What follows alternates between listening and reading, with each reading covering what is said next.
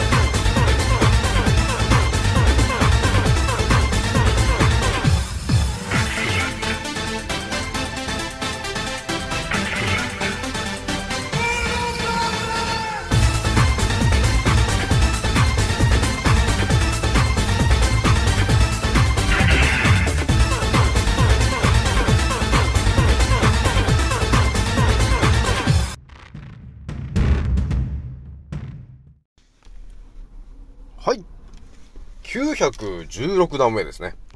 創造船オメガ号宇宙一の免疫力マスター、青木丸でございます。今から話すことは私の個人的見解とおとぎ話なので決して信じないでくださいね。はい、ということですね、今回ね、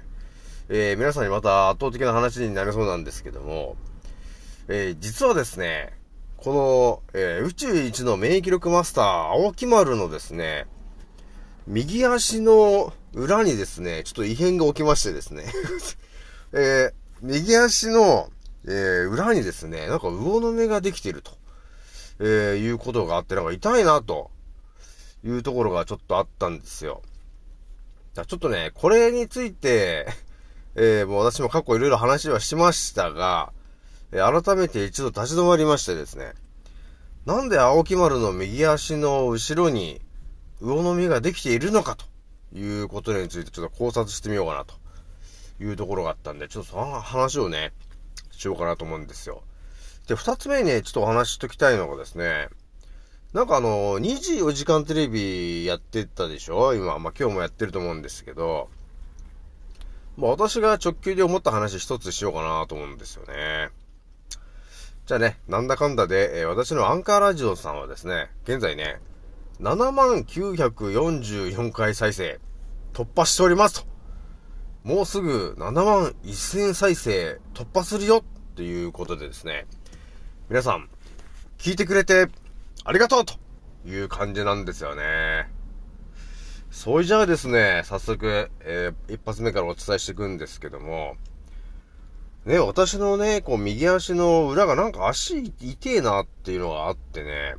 ちょっと見てみたんですよね、足の裏。足の裏一体どうなってんだって見たらですね、魚の目ができてんだね。この宇宙一の免疫力マスター、沖丸の右足の裏に、魚の目ができてるということがちょっとあったんですよ。何なんだろうなーってね。もう普通の感覚で、なん、なんでこれ魚の目ができてんだと。なんか痛いぞと。何なんだろうなーっていうのでね、まあ考察していったわけなんですけども、私もね、過去いろんな話皆さんにしてきてると思うんですけど、もう私の足の右だ、足の裏に魚の目ができてるよと言った時点でですね、私のアンカーラジオを聞いてる人はみんなこう思ったはずなんですよ。え？青木村さんもしかして、足の裏の、あのからくりの話、の通りで言ったらね、と。足の裏っていうのは本来ね、と。えー、親指の付け根と小指の付け根と、かかとのその3点のね、そのアーチがちゃんとなっていれば、えー、あの、健康な足なんだよね、と。そのアーチがね、湾曲してるようなそのアーチがあるわけです。3つのね。で、その湾曲、湾曲、湾曲っていう3つのアーチが整っていればね、と。健康な足なんで、そんな魚の目ができるわけないじゃないですか、ということがあったはずなんですけども、えなぜか、この青木丸は魚の目ができてます、と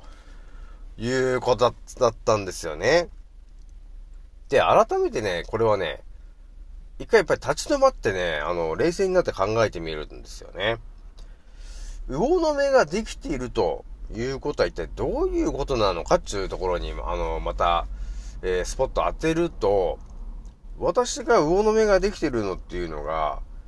親指の付け根のこの膨らんでるところと、小指の付け根のこの膨らんでるところのちょうど間ぐらいの、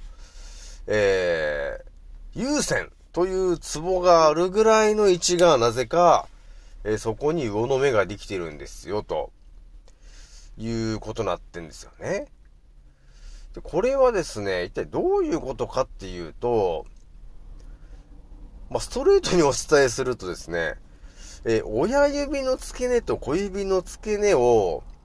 えー、その二つを結んでるアーチがあるはずなんですけど、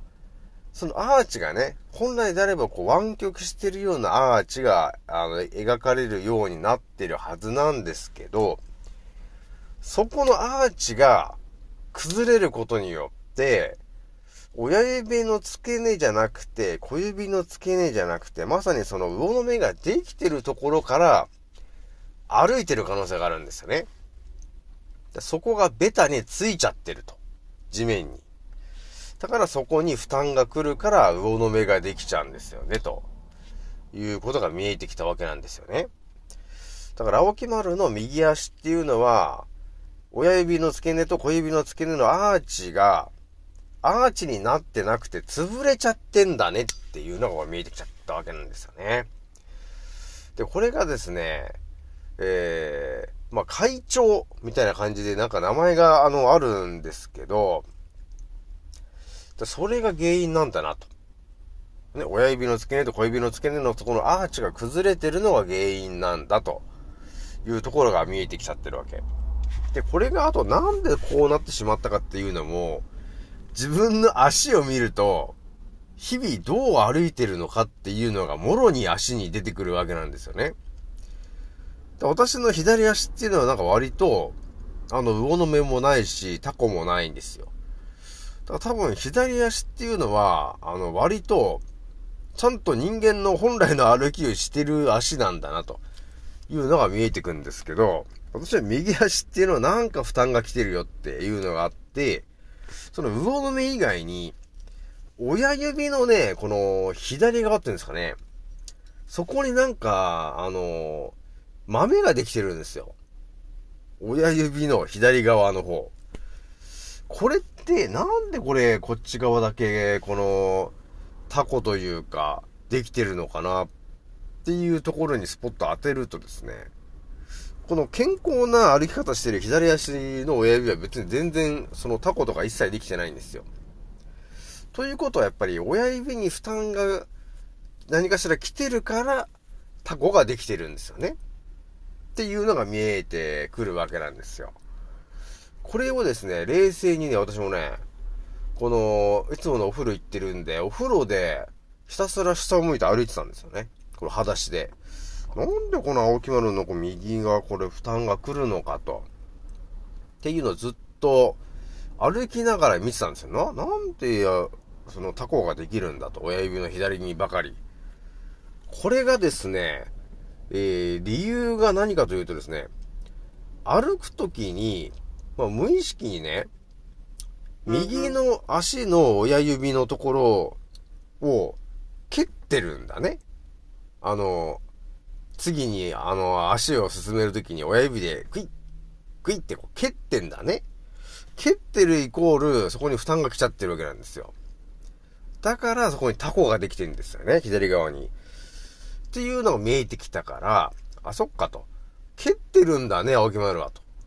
いうのが見えてきたんで、これはちょっと変えないといけないなっていうのが見えてきちゃってるわけよ。魚の目ができてるイコール、そこを常に使って歩き方してると。いうことになってるんですよね。だから野球部とかと一緒ですよね。ずっとその、バットを握ってるところっていうのは、やっぱりそこに負担が来るから、あの、魚の目がで、えー、っと、タコができるじゃんだそれと同じような感じなわけなんですよ。で、あともう一つ気になってるのが、要するに親指の根元と小指の根元のアーチが崩れてるから、それが平らになっちゃってる。それ、それゆえに、えー、魚の目ができてると。いうことになってるわけなんで、やっぱ親指の根元、親指がまずもうそれも原因でしたよね、と蹴ってるから。で、もう一個、やっぱり小指もなんか原因があるなっていうので見たときに、やっぱり、横になってるからね。あの、爪が。爪がっていうか、小指が横になってるんですよ。寝てるんですよね。でこれも原因じゃねえかということになってきてるから、ここもね、やっぱり考察していくと、小指をこう、下にこうね、反って撫でていくと、ちょっとボコッとしたこの骨が出てきてるんですけど、そのすぐ近くですね、そのちょうど後ろぐらいの骨っていうのが、本来、立ってないといけない骨らしいんだけど、それがやっぱりバランスが崩れて歩いてると、それが寝ちゃうらしいんですよ。そうすると、アーチがうまく、あの、形成されなくなってくるらしいんですよね。っていうのがね、見えてきちゃったんですよね。だから歩き方が、あ、あの、青木丸がね、多分、えー、常にあの、がむしゃらに歩いちゃってたから、あの、右の足に負担が来てるんだなっていうのがこう、今回はっきり分かっちゃったんですよね。で、あのー、足のさ、3点のアーチで歩くっていうのはあったんですけど、もうほんと大前提の話があって、やっぱり、やっぱりね、指っていうのは、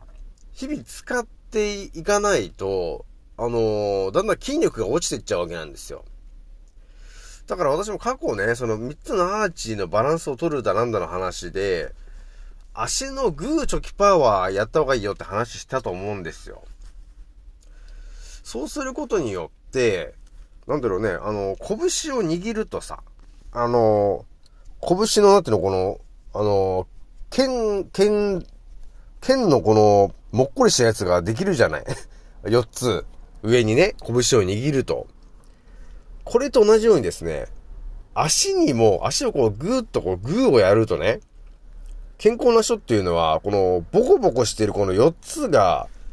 浮き出てくるんですよ。力を入れてね、グッて足でやった時に。で、私がね、足でグッてやったんですけど、全く出ないわけ。特に右が。で、こっからやっぱ見えてくるのが、青木丸の右足は、あの、筋力が低下していますよと。っていうのが、あのー、分かった、分かっちゃうよね、と。いうことになってるんで、うまく足を使えてないじゃないか、青木丸と。いうことになってしまったんですよね。えー、なので、今、いろんなストレッチをやっているとこなんですけど、まあ、まずはね、あの、グーチョキパー、やるようにするのと、あとはね、あの足の指をこう、曲げて、えー、なんていうのかな、こう、反らせるっていうんでしょうかね、こう、後ろに向かして。っていうのをやってみたりとか、えー、ね、寝る。うつ伏せ、うつ伏せで寝て、えー、指をこう、立てるって言うんでしょうかね。だそういうようなことをやってみたりとか、あとはですね、足の指に、この手の指をね、えー、小指、薬指、えー、中指、人差し指を、えー、こう刺すわけだね。こうぐさっとこう指の、足の指の間に入れるわけ。そして、こう、ぐるんぐるんぐるんぐるん回すっていうそのストレッチえとかをやっていくことによって、あの、筋肉をね、あの、柔らかくしたりとか、あの、筋肉使うようになってくるわけよね。えなので、徐々にね、あの回復していくんだな、というのがちょっと見えてきちゃってるんで、ちょっとこれ、ちょっと1ヶ月くらいやんねえとまずいな、っていうのがあるんで、えー、今、タコができてる場所イコール負担が来ている場所だから、まず足を蹴らない。親指で蹴らないように歩く。っていうのと、小指がもっと横向いちゃってるから横を向いてるのを直すためにも、え、小指の先、えー、後ろの方までバーッと行ったところにあるボコッとしてる骨の横、隣ぐらいにある骨が、えー、本来立ってるものが寝てるということもあるので、その立ってるべき骨のところですね。えー、小指の、えー、ところから下にこう伝っていって、えー、ボコッとしてるところのちょうどすぐ後ろぐらいのところ、えそこがなぜか寝ちゃってると。骨が寝ちゃってるっていうのがあるので、タオルを縛って、え床に置きます。で、その上に、その、寝そ、寝ているであろう骨のところを、の位置をその、タオルが、えー、縛って盛り上がってる位置に、えー、そこの足をね、その位置を下ろして、ぐっって押し付けるっていうことをやると、えー、徐々に骨が盛り上がってくるというか、位置が戻ってくるらしくて、その結果、その足の親指と小指のそのアーチが元に戻ってくんですよねっていうところまで見えてちゃってるわけなんですよ。だこれはちょっとやるべきだなというところがね、あったんですよね。てな感じで皆さんね、足の裏を見てもらって、タコができてたりとか、魚の目がね、できてるとかっていうのがあればですね、間違いなく歩き方が何かしら負担きちゃってるから、であとはその3つのね、アーチが崩れちゃっているので、えー、どこが悪いかって多分、あの、わかるから。私が今解説したような感じで、わかるので、えー、改善していきましょうというところでございますと。ってな感じで今ちょっと一発目お話ししたんですけど、で、二つ目の話がね、あの、24時間テレビね、やってたと思うんですけど、私がね、あの、直球で思ったのが、えー、ウクのね、ウクのライナの、なんか話、ちょいちょい出てたなと思ったんですよね。なんかあの地下の防空壕かなんかで女の子がいて、ね、その人がなんか、えー、戦争が、戦争がっていうのが言ってんですけど、うーん、まあ、直球のね、私が何を思ったかっていうと、いや、おかしいなと。ウクライナでなんか戦争がって言ってるけど、まあ、これも、当たり前と常識のね、今度メディアがただ言ってる話を鵜呑みにすると、あの、いかにもなんかロシアとね、えー、ウックが戦争してるんじゃねえかみたいな感じなんですけど、ぱりね、海外で何言ってるかって言ったら、いや、戦争というかね、と。どっちかっていうと、その、ロシアがウクライナを攻めてるとかっていうよりも、ウクライナが、あの、自作自演で、あの、ロシアから攻められてるんです、的な感じの、あの、フェイク動画ばっかり出してたんじゃねえかっていうのがもう見えてきちゃってるよね。だ日本で報道されるのがさ、もういかにもなんかこうみみんな逃げ惑ってるみたいなあの動画とかね。もうミサイルが落ちてきて、もう燃えてるんだみたいなそのシーンのやつばっかり流れると思うんですよ。でもね、なんかね、こういう感じなんですよね。カットみたいな感じ。あいあいや戻れ戻って、みたいな。なんかそういう感じなんですよね。だからそういうのも見てきちゃってると、ウクライナとロシアがなんかいかにもね、なんか戦争やってるんだみたいな感じなんですけども、表向きはね、でも裏ではなんか、えー、ただのフェイクニュースで、えー、普通に平和に過ごしているっていうのが、あのー、私が見えてるね、展開なんですよね。だからなんかあの、ゼレンのスキーがなんか日本にやってきたりとかね、えあの、キッシーがあの、ウックに行ったりとかなんだかんだして、あの、金撒いたりしましたけど、ただ金を渡しに行ってるだけじゃないか、みたいなね、えー、感じもあるわけなんですけど、だからね、やっぱりね、海外の情報はやっぱ多少頭に入れとかないと、日本で言ってんのが嘘ばっかり言ってるよね。だから、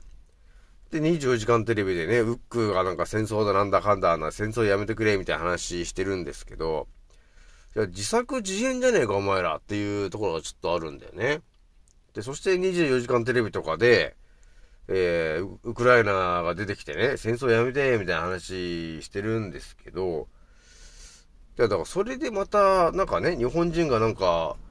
なんかいかにも支援しろ的な募金しろみたいな話の流れになってると思うんですけど、ね、あのー、渡す必要があるのでしょうかというところはちょっとあるよね。どっちかっていうと今、日本人の方が、ある意味、えー、もう戦争みたいなことになってて、皆さんいろんな、あの、偉いことになっていますよね、と。今ね。まあ、ガソリン代も、もうね、気づいたらもう180円になっちゃって、もう気づいたらもう190円になるかっていうぐらいになってる状況ですからね。これでの募金だなんだ、みたいな。まあ、ハワイのあれもそうですけど、いや、あれもだからもう、支配層の奴らが、もう、ね、その、スマートシティ化するから、その土地明け渡せやっていう話で、えー、全部燃やしたっていう、そういう話なわけなんですよ、と。そして今、カナダが燃えてますけど、なんか1000箇所で火事が起きてると。いや、そんな1000箇所で火事起きますかと。普通に考えて。だからすべて今本当スマートシティ計画に向けて、まあ多分期限が迫ってるんだろうから、もうバンバンバンバンね、えー、今、燃やして、土地を焼き払い、家を焼き払い、で、人も減らそうっていうのが、もうガチで進んじゃってるんで、えー、これはね、ほんとそのうちもう私が言ってる通り、日本に、日本でもそれが起きるから、っていうのをもう言っとくけど、なので皆さん、気をつけてねと。で、特にスマートシティ化計画になってる場所気をつけとけよと。いうとこがあるからね。もう上でも北海道から言っても札幌からスタートしてるけど、札幌もやばいぞと。あの、ほんとハワイみたいなことになるぞということになってるんで、ちょっと気をつけてねというとこになってるからね、皆さんね。ちょっと警戒してこないとね、ちょっと非常にまずい展開になってますからね。という感じで、今日はね、これぐらいにしとこうかと思うんですよね。まあ、あと一つちょっとね、ちらっと言っとこうかと思ったんですけど、私もね、今、アンカーラジオと、えー、スタンド FM やってるんですけど、あとあれでしょ、ツイッター、ノートブログ、えー、スレッズ、まあ、いろいろやってんですけど、例えばね、青木丸がね、ツイキャスとかやったとしたらなんかみんな見に、見に来たり聞いてくれたりするのかなと。ね、もしやったらですよ。もし青木丸がツイキャスをやったら皆さんは聞きに来てくれるのか、え、それとも聞かないのか。えー、ツイキャスもなんかさ、動画をさ、みんながこうアップしてる人もいるんですけど、まあ音声だけ流してる人もいるんで、だツイキャスでラジオ発信してもいいのかなっていうのもあるなぁとは思ってるんですけど、さあ皆さんはどう思っているのかなと。いやー、脇村さんそんな、ツイキャスはいいんじゃないかっていう、あれなのか。それとも青木村さんのも好きにやればいいよと。っていう温かい目で見てくれるのかなと。どうなのかなまあなんか感想があれば DM 欲しいなっていうところだったんですよね。それじゃあね、今日はね、これぐらいにしておきます。次の音声でお会いしましょう。またねー。